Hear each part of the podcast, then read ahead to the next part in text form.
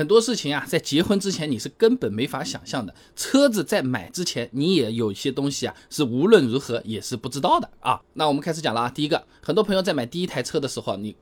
货比三家，各种比来比，比的就是油耗要低，是吧？那结果买到手用起来才发现自己车子油耗确实是低，但是低的其实也有限。周围的朋友都问了一遍，价格差不多的车子，油耗差距基本上不会超过百公里一升啊。以前我们视频也是讲过的，同级别车型之间的油耗差距基本上就是百分之十到百分之十五以内了。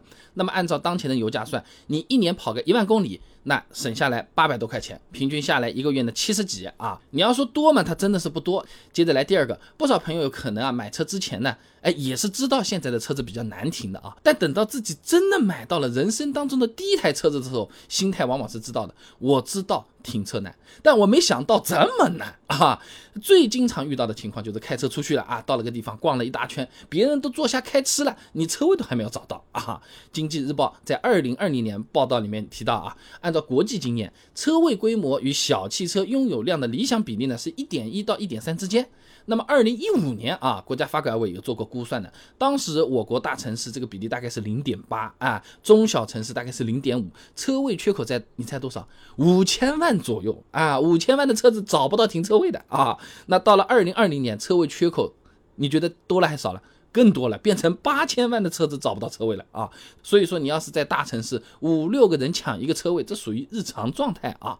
而且除了车位不好找，停车费也是一笔不小的支出啊。除非在农村啊，可以随便干啊，随便停。哎，只要你是住的这种有物业的这种小区，你不就得有个车位嘛，对不对？买个车位算便宜点五六万，现在的现在都不一定找得到。呃，一般公司停车费还更贵了啊。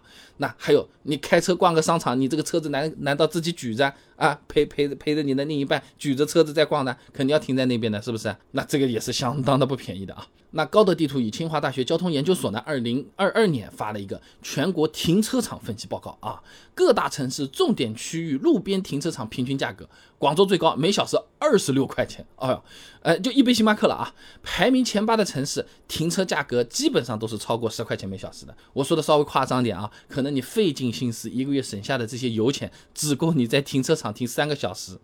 你 你在乎有钱干嘛呢？对不对啊？那买完车第三件事情啊，除了维修保养、保险这些我们都知道的这些养车难的这些养车费用，日常用车还有一些隐性支出不能忽略的。那当然就是交通违章产生的罚款。以前我视频里讲过的，私家车在一年平均违章大概三点六五次，罚款大概在五百块钱左右。如果是新手朋友，或者说心特别大的朋友，或者是对道路不太熟悉的朋友，各种各样的朋友啊，违章次数有可能都会多一点啊。再来了，汽车美容、汽车装饰这些钱其实也是不少的。呃，我们想想，哎呀，我我拼了，我今天一步到位，我买个水果手机，我买个华为手机是吧？手机买完之后，哎，你手机壳要不要买？